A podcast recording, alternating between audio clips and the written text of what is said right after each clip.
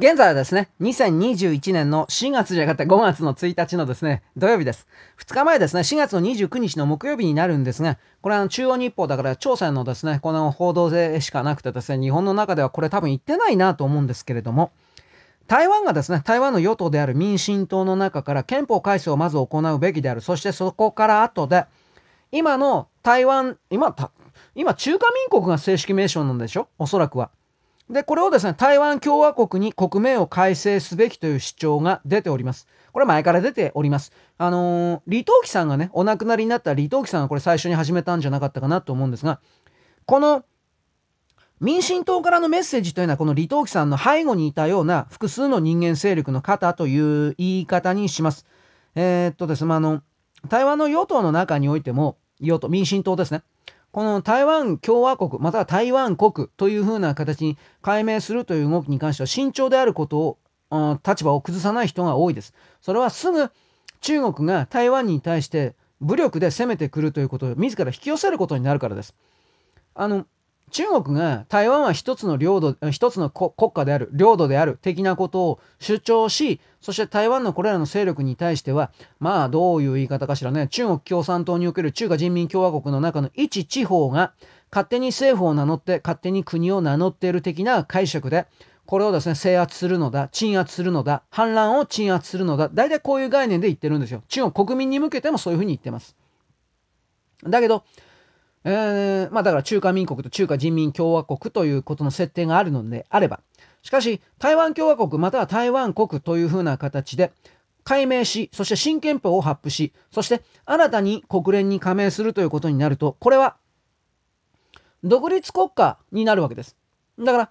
独立国家をですね、そういう形で武力併合するというのは明らかに明確に侵略なので、まあこれをどうすんのかね。ロシアなんかの場合においてはクリミア半島はこれはもともとロシアのものであったというふうなことを主張し、そこからですね、えー、っと、その前だったか後だったか、前だったかな。ロシア系の住民を使って住民投票、分離独立の住民投票をやって、そしてここはウクライナではないというふうに無理やり形だけ作って、そして一気にですね、制圧するということをやりました。この動きちょっと覚えておいてくださいね。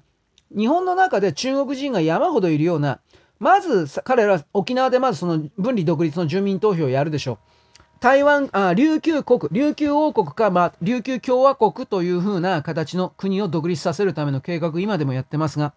その次には、または先になるかもしれないけれども、北海道です。北海道を日本から切り離して、北海道共和国という独立に、独立国家にさせるという、この計画というのは、30年ぐらい前から確か動いてます。30年ぐらい前だったと思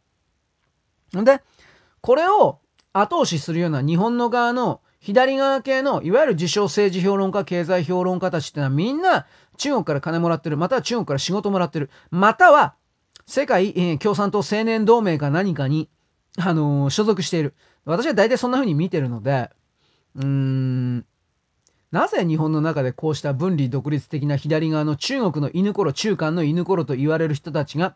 なんだろう、リベラルだとかですね、この人たちが正しいだとか、うんぬんってやってんのかな。メディアですよ。メディアにもだから中間の金が入ってるからです。そういうことを含めて我々は既存の世界に来る大きな騙しの構造にあったのだけれども、それをこの台湾の独立だとか、うんぬんと流れの中で、えー、まあ、えーえー、他人の他、山、石、他産の石でいいんだと思うんだけど、他産の石？つまり他の山の石のですね、出来事とは、まあ、この使い方でよかったかな。私これ、古事熟語的なもん全然ダメなんですけど、確か多産の席だったと思いますが、他人事だと思わずにですね、見ていた方がいいと思います。ここで、この台湾共和国に変えようというこの主張に関して中国はですね、徹底的な最大限の強いメッセージで、あのー、警告をしております。事前に教えてくれなかったかというなというふうな表現というのは、中国の外交政策のうちで、相手に対して警告を与える表現のうちの最も強い警告にあたる言葉の使い方です。これは中国とインドの間で国境紛争が始まる前に、えー、1962年ですね9月22日です。国境紛争は。この時に人民日報の第一面の社説で使われた言葉です。強力な報復を行う、この武力攻撃をするという意味が言外に含まれております。しかし、台湾に実際手を出すと間違いなく米米国が米軍が動くので、これらは口だけだと思います。まあ、口だけだと思うからといって、別にそんな冒険冒険主義的なことをやるべきだみたいな主張は私はしませんが、